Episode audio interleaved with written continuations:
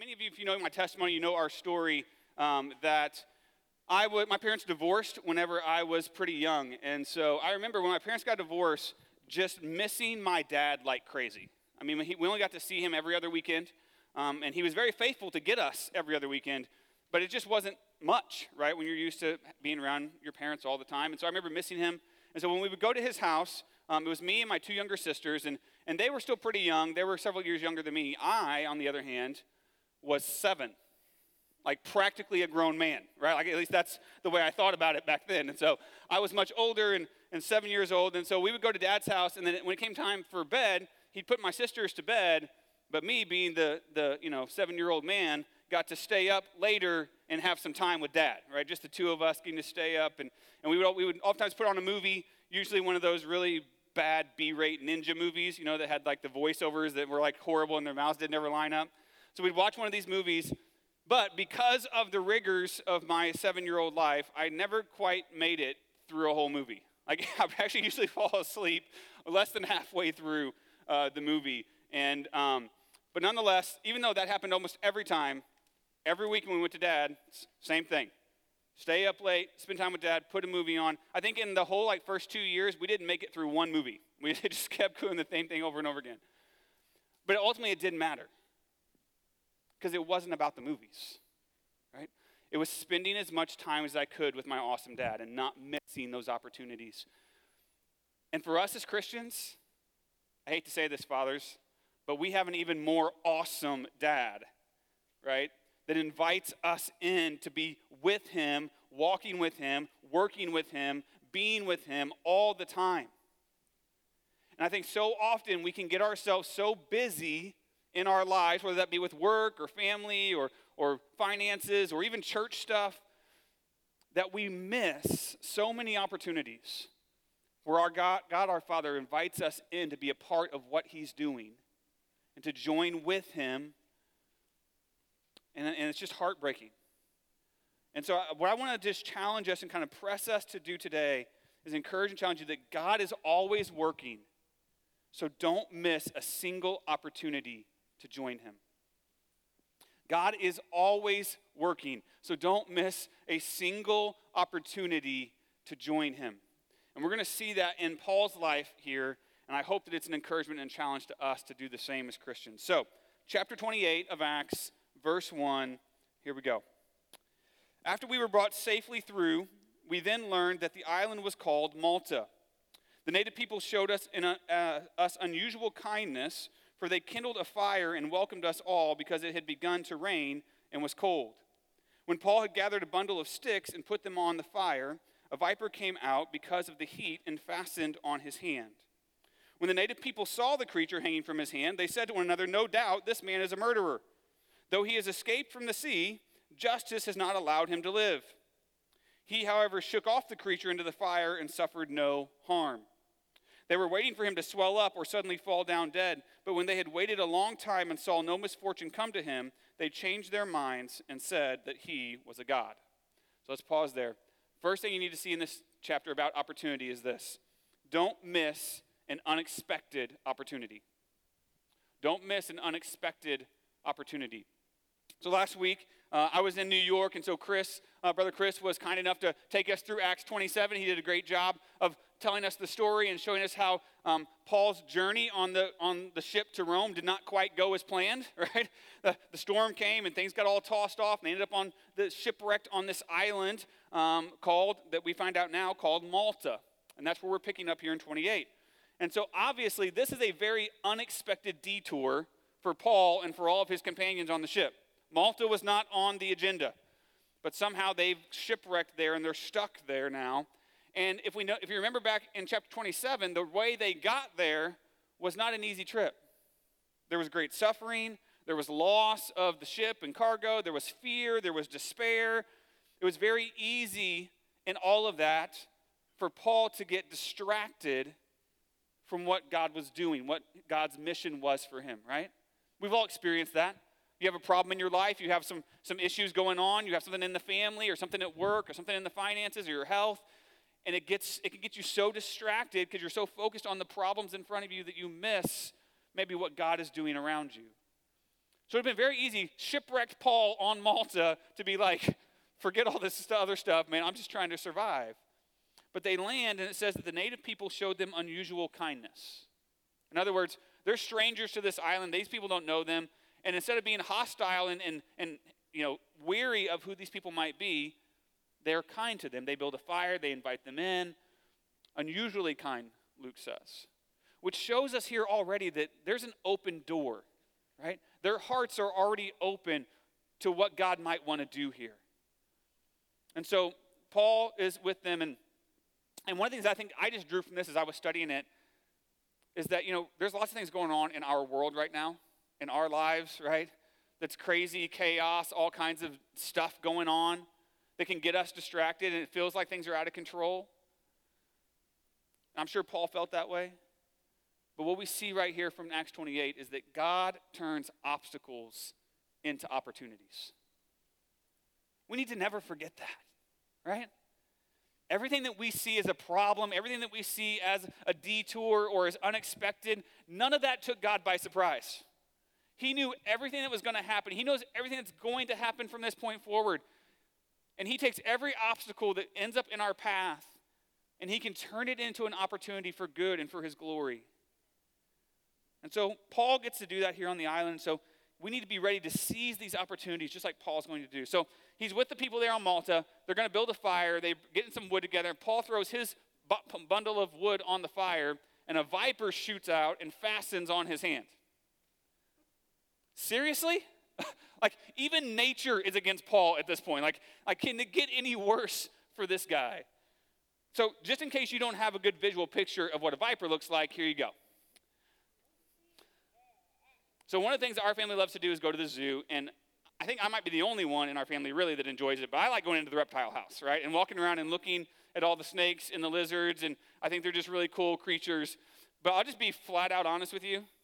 If that glass wasn't there, I'm out. Like that, I'm not playing with those things if there's not a protective barrier between me and them, right? And so now Paul's got one fastened on his hands, and the natives there are looking at Paul saying, obviously, this guy's a bad dude right? He was a murderer. He escaped the sea. He was supposed to die at sea for his, his treacherous, treacherous ways, but somehow he escaped the sea. But now it says here that justice has found him out. Justice has not allowed him to live. So the natives are freaked out because they know that viper attacks, viper bites are usually deadly at this point, all right, in this part of the world at this time. But what's interesting to me about this is that they say that justice has not allowed him to live. And they're not using justice in that word in the same way that we're using it a lot right now in our culture about talking about right and wrong and what is should and shouldn't be. They're using justice almost as this personified God, right? That they have this view that there's some entity out there that oversees the universe and deals out right and wrong uh, punishments for right and wrong behavior, and they're calling this godlike essence justice. Today, we would probably call that karma right? You know I'm talking about? People talk about karma we'll find you out. That's kind of what they're thinking about here, which shows us that they have a false worldview. They have a false uh, view of who God is and what it means to worship. And so, again, Paul has here in front of him another opportunity to share the gospel, right? They're, they're open to the gospel because they're being kind to him, and they obviously don't know the gospel because they think justice has something to do with this, the way this world works itself out. But then Paul, with the viper hanging from his hand still, shakes it off into the fire and suffers no harm. So Paul is officially a beast at this point. If you ever had any doubts, right, like this guy gets stoned, he gets up and walks away, he gets imprisoned, he gets shipwrecked, now he's throwing off vipers. So Paul gets rid of the viper and he's not worried at all. Because as Chris showed us last week in 27, and all really all previously chapters here in Acts, God has made a promise to Paul that he's going to make it to Rome, that he's going to take the gospel to all the nations. So Paul's not worried about some viper bite. Like, God's got this. And I think what happens here with Paul, just to kind of, I did a little research this week. I was kind of interested on the viper thing. I kind of got off on the track for a second. So vipers, they their fangs there are actually retractable. So they actually kind of like bend back in their mouth, and when they open their mouth, they kind of shoot out. And then whenever they bite down on their prey, it shoots venom into the prey to, to immobilize them so they can eat them and digest them more easily. However, if they're attacking in defense and not in hunting mode, right? So if they're not trying to eat whatever it is, if they're trying to just bite it so they can get away, they'll give what they call a dry bite, where they don't actually send any venom out through their fangs in order to save the venom for later when they might need to actually hunt and get some prey. And so Paul probably here suffers a dry bite from this viper, and therefore nothing happens to him. So when the natives see that he doesn't die and he doesn't puff up and nothing happens, they decide, okay, he must not be a murderer. Now he must be a god, right? So, like, can we go any more further apart, right? Like, no, no longer murderer, now he's a god. And we know how Paul has responded to these claims previously in Acts, right? This isn't the first time Paul's been called a god, if you can imagine that. And so they're like, he must be a god. And every time that happens with Paul, he immediately takes that opportunity to tell them, no, no, no, no. I'm not God, but let me tell you about God. So we just see a plethora here of opportunities that were unexpected, not planned for, but God is just laying them at the feet of Paul here in Malta. And interestingly enough, um, well, let's just keep reading the story first. Look at verse 7. It says, Now in the neighborhood of that place were lands belonging to the chief man of the island named Publius, who received us and entertained us hospitably for three days. It happened that the father of Publius lay sick with fever and dysentery. And Paul visited him and prayed, and putting his hands on him, healed him.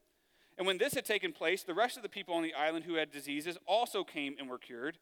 And they also honored us greatly. And when we were about to sail, they put on board whatever we needed. After three months, we set sail in a ship. Let's pause there. So he's still here on the island of Malta at this point. He meets the chief man, Publius, right? And he finds out that his father is sick with fever and dysentery, which would have probably been a death sentence during that time.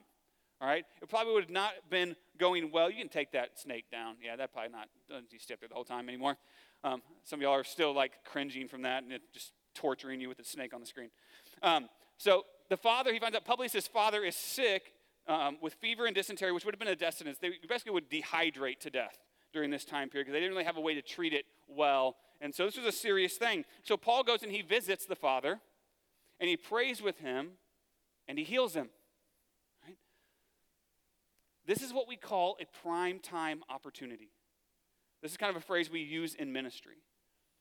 There are going to be times in your life where your people that you know, friends, family members, neighbors, coworkers, some major thing just blows up in their life. They're really sick, they're in the hospital, they've lost their job, they, they are having problems with their spouse or their kids, and they're just really in a rough spot. And that right there is a prime time opportunity for you to step into their life and to love them and to serve them and to pray with them and to let God use that obstacle in their life to turn it into an opportunity where they can hear about the Lord and maybe even about the gospel. And so we do this all the time in ministry. We're looking for these prime time opportunities when people are, are ready to hear and to receive what God has for them because of something going on in their life. So Paul takes care of this, or takes advantage of this primetime opportunity with Publius' father. And when he heals him, the rest of the island finds out. So then everybody who's sick shows up at Paul's tent. He's like, hey, I want to be healed too. So he heals everybody on the island, which again shows the power of, the God, of, of Paul's God. So now the whole island is going to be open to hearing the gospel, open to hearing about the Lord in this opportunity. And Paul's going to stay there for three months, which gives him plenty of time to share the gospel with everybody on the island. And we know from Paul's track record in Acts that that's exactly what he did. Luke doesn't spell it out here for us. He doesn't tell us exactly what Paul said or did. He doesn't really need to because it's not part of the story here. But we know that Paul would not miss this type of opportunity.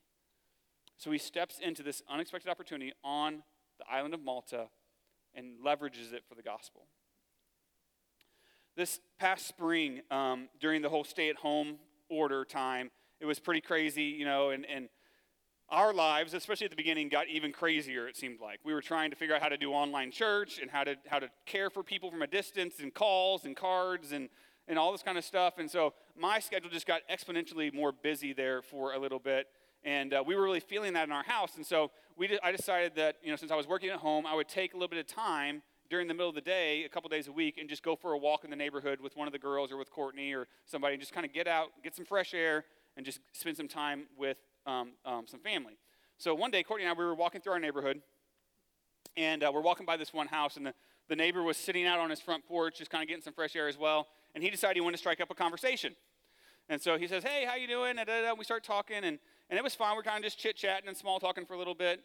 And then eventually, it, it, he turns the conversation to start talking about um, the HOA rules, the homeowners association for our neighborhood, and like all the codes and the guidelines and the, this type of fence and that type of fence, and everybody who's not doing it right. And I'm just be honest with you, some people get super jazzed about that. I just don't care. Like I, I could just care less about any of that. But so so at this point in the conversation, I'm just like, how can I end this and just like get back to the house? I got work to do. I gotta go, I gotta go record a sermon later today. So I'm just looking for any out of this conversation. But at this, but then he asks, he says, so, so what do you do for a living? I said, well, I'm actually a pastor, and we have a church that we planted. And, and so then it goes into this whole other conversation about church and God and the Bible. And like he was really engaged. And we didn't get all the way to the gospel in that first conversation, but we got to have a really good spiritual conversation about faith. And I, since then, I've been able to have a couple other conversations with him as I've been walking through, and hopefully that will lead to something more in the future. But if I would have given into my flesh right there and just been like, you know what, I, am this is, I'm done with this. I got work to do. I'm out of here. I would have missed this unexpected opportunity that God was putting in our feet. And I'll just be honest with you. I hate to admit this as the pastor of the church. Even when we were walking, even when we stopped to talk with this guy, witnessing to him was nowhere on my radar. like I was not looking for that during that time period. I was, that was not what I was thinking. And God just kind of forced it right into my face so that I would see, like, God, there's so many opportunities around us all the time that we're not looking for, we're not expecting. But if we'll pause and think and let the Spirit move for a second, He'll just lay these opportunities at our feet where we can tell people about Jesus. And when He does that, we need to seize those opportunities. Our job is to be ready and willing to seize them when they come, just like the shipwrecked Paul did on the island of Malta. So seize unexpected opportunities to share the gospel for the glory of God. That's the first thing. Look for unexpected opportunities. But there's more about opportunities in this chapter. So let's go ahead and keep reading now in verse 11. After three months, we set sail in a ship that had wintered in the island, a ship of Alexandria, with the twin gods as a figurehead. Putting in at Syracuse, we stayed there for three days, and from there we made a circuit and arrived at Rhegium. And after one day, a south wind sprang up, and on the second day we came to Puteoli. There, were, there we found brothers and were invited to stay with them for seven days, and so we came to Rome. And the brothers there, when they had heard about us, came as far as the Forum of Appius and three taverns to meet us. On seeing them, Paul thanked God and took courage. And when we came into Rome, Paul was allowed to stay by himself with the soldier who guarded him. After three days, he called together the local leaders of the Jews. And when they had gathered, he said to them, Brothers, though I had done nothing against our people or the customs of our fathers, yet I was delivered as a prisoner from Jerusalem into the hands of the Romans. When they, when they had examined me, they wished to set me at liberty, because there was no reason for the death penalty in my case. But because the Jews objected, I was compelled to appeal to Caesar, though I had no charge to bring against my nation. For this reason, therefore, I have asked you to see you and speak with you, since it, since it is because of the hope of Israel that I am wearing this chain. And they said to him, We have received no letters from Judea about you, and none of the brothers coming here has reported or spoken any evil about you. But we desire to hear from you what your views are, for with regard to this sect, that's Christianity, we know that everywhere it is spoken against. Look at verse 23. When they had appointed a day for him, they came to him at his lodging in greater numbers. From morning till evening, he expounded to them and testifying to the kingdom of God and trying to convince them about Jesus, both from the law of Moses and from the prophets. And some were convinced by what he said, but others disbelieved. And disagreeing among themselves, they departed after Paul had made one statement. The Holy Spirit was right in saying to your fathers through Isaiah the prophet, Go to this people and say, You will indeed hear, but never understand. You will indeed see, but never perceive. For this people's heart has grown dull, and with their ears they can barely hear, and their eyes they have closed, lest they should see with their eyes, hear with their ears, understand with their heart, and turn and I would heal them. So let's pause there. The second thing I see here about opportunities is this don't miss another opportunity. Don't miss another opportunity. So finally, they leave Malta, they set sail, and they get all the way to Rome. All right? This is where we've been, this is what we've been waiting for. This is what was promised to Paul. God is fulfilling his promises to get him to Rome. And again, why is he going to Rome? Not just to see Caesar. All right? God's plan was so that he could share the gospel in Rome, so he could grow the church in Rome. And so as he gets there, there's an interesting little caveat here that he says that brothers came to greet him. So what that tells us is that there were already fellow believers, there were fellow Christians already in Rome. The gospel had beat Paul to Rome, okay? Like somehow, I don't know if there was a whole church yet, but, but there were some people there who already believed in Jesus. And it says that when they came, that Paul thanked God and took courage. Because I think what happens here is Paul realizes again that he's not alone, right? He's been on this ship for months. He's been in prison for years. He's been trying to get to, to Rome to share the gospel. And he finally gets there all by himself, accompanied by these guards, with maybe just a couple guys with him. And he finds some other Christians are already there and they're already started the work. And he's so encouraged. Because, friends, there is strength in the body of Christ. I think we take this for granted so often because we're just used to here in our country that we can always have church, we can always have Bible studies and small groups and be together.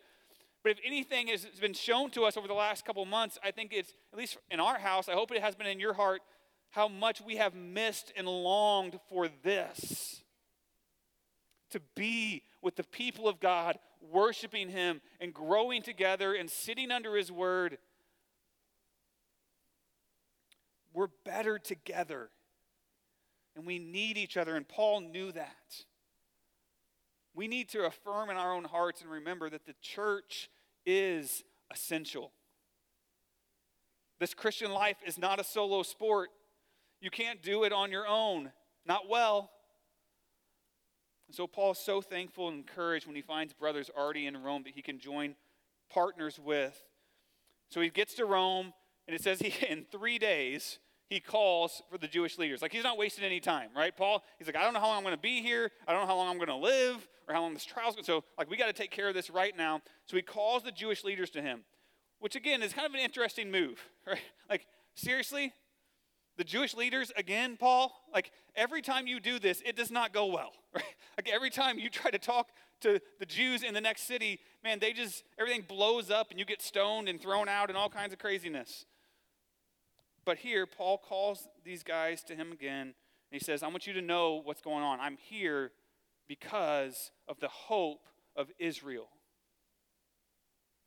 I'm here because I believe in what the Bible says about the Messiah, and I need to tell you about him so that you can believe it too. Paul sees here another opportunity to reach the Jews for Jesus.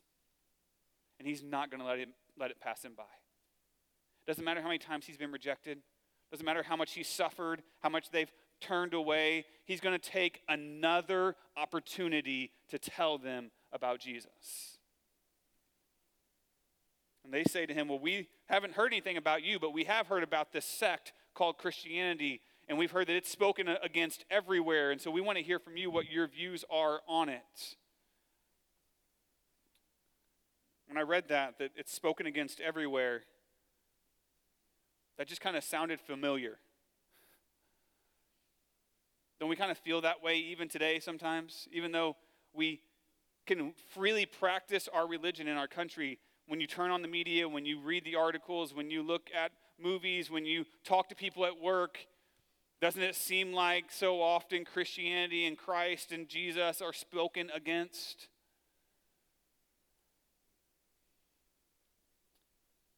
And so I think it's a good thing for us to look at God's word and learn from Paul what we do when people speak against the name of Christ, when they speak against his church. What do we do? We do what Paul does. We take it as another opportunity to show them love and share the gospel. We don't take it as an opportunity to lash out and fight back and get ugly and try to usurp power we humbly love them despite their animosity towards us, and we share the gospel again and again and again. Because that's what changes people's hearts. That's what changes a society is more and more people coming to Jesus. So it says they came back to see Paul, and it says from morning until evening, Paul expounded the kingdom of God and Jesus from the law and the prophets. He took the whole day trying to convince them to believe in Jesus. He was going to leverage every moment he had. He was going to work hard to take advantage of this opportunity. And so he starts to share with them the gospel that we're all sinners, that we're all broken, that we all are rebellious against a holy and perfect God. And because of that rebellion, we deserve his wrath. We deserve punishment and hell, separated him, separated from him for eternity. But God is loving and gracious, and he doesn't desire that anyone should perish. And so he sent his son Jesus to come and to live a perfect, sinless life. We just talked about this with communion that he came and he was sinless in all of his ways, and yet he went to the cross and he died a sinner's death. He gave his body, he gave his blood, he gave his life to pay for our sins, to, to take the punishment for all who would believe in him, and to pay it for them so that they could come to God forgiven and clean and be made sons and daughters, to be reconciled to God. And so he died and he was buried, and the scriptures tell us that three days later he rose back to life. To prove that he was God, to prove that he was who he said he was, he was the Messiah. He beat sin, he beat death, and now he offers to us forgiveness, and he offers us a place in the family of God, and he offers us eternity in heaven with him if we will just turn from our sin and believe. And so Paul spends the whole day explaining that and laying it out and proving that to them. And at the end of that, it says that some were convinced, some believed, but others disbelieved. And that's okay. Sometimes you're going to share the gospel and somebody's going to believe.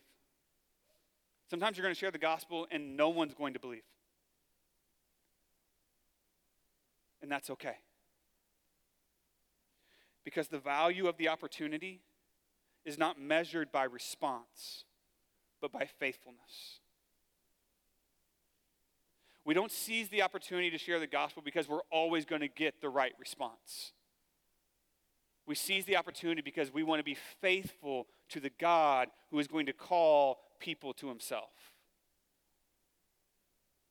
So, our job is not to count the responses, our job is to be faithful to share the gospel at every opportunity that we're given.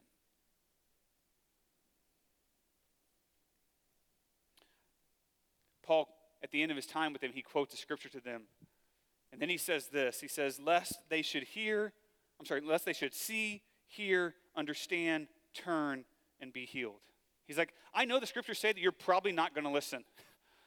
But you know what? I'm going to tell you anyways, because if there's even a chance that you, that this time, if there's even a chance that on the fifth time or the tenth time or the fiftieth time that you hear the gospel, that you might turn and trust in Jesus, it's worth it. And so Paul took advantage of every opportunity and another opportunity and another opportunity and another opportunity, lest anyone would come and believe in Jesus. We need to do the same. Couple weeks ago, I was having a conversation with one of our church members, and I asked him, I said, So when, when was the last time you shared the gospel with someone? Like, like, how, like, when was the last time that you did that? And he said, Actually, it was just last week. And I was like, Oh, yeah, awesome. That's good. I said, Tell me about it. So he said, I was, I was with my, my partner at work, and, and uh, we, he kind of started this conversation about God and faith. And, and so we started talking about you know, church and God and faith. And I got to share the gospel with him again and share my testimony with him. And I said, that's awesome. And, but what was really super encouraging to me was this was not the first time that this church member had shared the gospel with this coworker. In fact, over the last several years that they've been working together, he's talked to him multiple different times about faith and about God and shared the gospel with him. And, and the guy still hasn't believed in Jesus, he still hasn't said yes to Christ. But that doesn't stop this, this friend, this church member of ours, from continuing to take another opportunity to share the gospel and another opportunity to share the gospel and another opportunity to share the gospel in hopes that one day he will believe. That's what Paul's doing right here, too. Every opportunity is another opportunity, and he's not going to let it pass him by. So I don't know who that is in your life. There's somebody that you've shared your testimony with, you've talked to them about God, you've maybe even got the whole gospel out to them already, and you've seen zero response. Like they haven't said yes, nothing's changed, they haven't come to church with you, you, you can't get them into a small group or a Bible study or whatever the thing is. And maybe you shared it with them once, maybe you shared it with them two or three or five or ten times, and you're getting discouraged and you're getting frustrated. You're like, God, I just don't think this person's ever going to get it. And what God's word is saying to us is don't stop. Seize another opportunity and another opportunity and another opportunity. Don't give up on that person. Keep sharing the gospel. So, point number two is seize another opportunity to share the gospel anytime God gives it. Seize another opportunity to share the gospel anytime God gives it. So don't miss an unexpected opportunity. Don't miss another opportunity. But then there's one more thing in this passage that we need to see about opportunity. Look at verse 28 with me now. He says, Therefore, let it be known to you that this salvation of God has been sent to the Gentiles. They will listen. And he lived there two whole years at his own expense and welcomed all who came to him, proclaiming the kingdom of God and teaching about the Lord Jesus Christ with all boldness and without hindrance.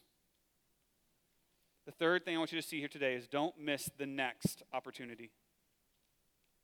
Don't miss the next opportunity. So Paul's like, fine, you guys don't want to hear it, you're going to leave, then God's going to send the gospel, he's going to send salvation to the Gentiles. Paul was always looking for the next opportunity, right? If this group's not going to take it, then I'll go to the next group, and I'll go to the next group, and I'll go to the next group. Always looking for, you. and I'm so glad that he took the next opportunity because, friends, if he didn't, most of us, maybe all of us, would not be here, right? Most of us are not Jews, we're Gentiles. And if Paul wouldn't have taken the next opportunity and the next opportunity to go to the Gentiles, we may never have heard the gospel. We might still be lost in our sin. And so Paul's stuck in Rome, and he lives there for two years at his own expense, awaiting his trial with Caesar.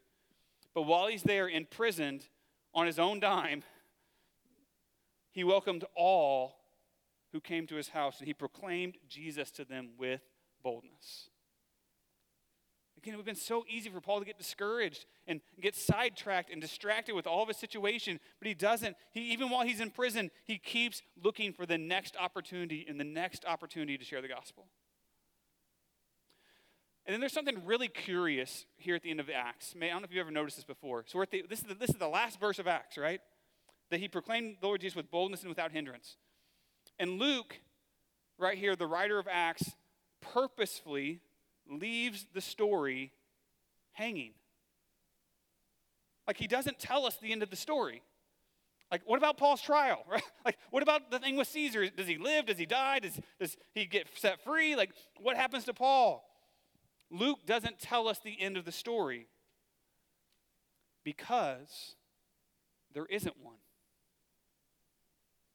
You see, the story hasn't ended yet because you are the next chapter of Acts. It's us. It's the next opportunity, and the next opportunity, and the next opportunity, and the gospel just keeps going. This story doesn't end. Even when Paul's life ends, this story doesn't end because it's the story of God's church taking the gospel to all the nations. And so it's our job now it's on us to pick up where Acts leaves off. So, how do we do this? How do we seize the next opportunity for the gospel? I want to give you five steps today, five things that you can think through, work through, process through, so that you'll be ready the next opportunity that God gives you. Number one, how to seize the next opportunity. Step number one is pray. One of the most powerful things you can do to share the gospel is to pray that God would give you more opportunities to share the gospel. If you do this, He will give them to you. Guaranteed promise, right? If you will pray and say, Lord, please open my eyes, show me the people around me, show me their hearts and who's open to hear the gospel, give me an opportunity, He will do it. Even, be bold. Like, God, give me an opportunity today. Like, I'm going to work today. Give me an opportunity to share the gospel with one person today. Just see if God won't answer that, answer that prayer. We have to start praying for opportunities to share the gospel so that our hearts will be lined up with what God is wanting to do and be ready to see and receive those opportunities. So pray. Step number two, prepare. If we're going to ask God to give us opportunities, we have to be ready for them. So preparing means knowing the gospel. So let me just ask you, friends do you know the gospel? Right now, could you stand up and tell us, recite for us the story, the truth of the gospel of Jesus Christ? I share it in our services almost every single Sunday. Have you caught on? Anybody else notice that? I do that one because there might be somebody in here who still hasn't believed, and we're praying that you do. But I also do that so that all of you who have already believed will have it so ingrained in your head and in your heart that you can recite it with no problem whatsoever. So if you are not yet ready to share the gospel, if you can't do that, you need to prepare. You need to study it. You need to, to learn it. You need to write it down. You need to memorize it. You need to be ready and able to tell someone else the story of Jesus Christ and what he did for them on the cross. And you need to know your testimony. You need to prepare and study and be able to share your testimony. This is how Jesus changed my life. This is how I met him. This is what I can do. A couple weeks ago, I gave you that, right? The I was and or I was, but God, and now. Three parts to your testimony. We have to be prepared if we're going to take the next opportunity. So pray, prepare. Number three, pay attention. I think this is the hardest one for me. I think it's the hardest one probably for a lot of us. Is just opening our eyes to actually see that there are people around us every moment of every day who don't know Jesus. We get so busy with everything else. And we miss the most important thing that God has given us to do, which is share the gospel with the next opportunity and the next opportunity and the next opportunity. So, a big part of this is just opening our eyes, slowing down, and looking for those who God puts in our path who need Jesus. Pray, prepare, pay attention. Number four, proclaim. Once you see the person, it's time to speak up. You have to say it. It's not enough. Please listen to me. It is not enough to just be a good, kind, loving person. That's a good start. It might earn you a hearing with that person. They might actually listen to you because you're not a jerk. But that alone is not going to save them. You have to open your mouth and speak and proclaim the gospel of Jesus Christ. Tell them about Jesus. Tell them about your story so that they can hear and understand and turn and believe.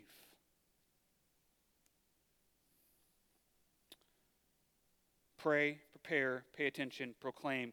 And then number five, I think, is just as important praise. This is where our heart gets tripped up, I think, when it comes to witnessing a lot. We need to praise the Lord for every opportunity that He gives us. Whether the person says yes to Jesus or not, whether we see the response we want or not, we need to praise God that He counted us worthy to take the gospel to another person. that he counted me worthy to be used by him for the kingdom of God. That is an honor and a privilege. And we need to praise him for all he's done in our lives and all he's going to continue to do as we share the gospel. It's so hard it's for us sometimes to get past this. I think we get, we get so caught up on, I shared the gospel and they said no, or they didn't respond the way I wanted, or I never see anybody actually say yes. And it's easy to get discouraged, and, and but we, it needs to be the opposite of that. We should just praise the Lord and thank you, God, that I got to share it again.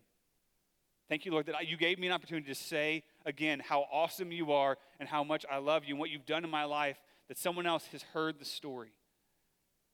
That's a praise. It's a win, it's not a loss. Every time you share the gospel, it's a win, no matter what the response is. So pray, prepare, pay attention, proclaim, and praise.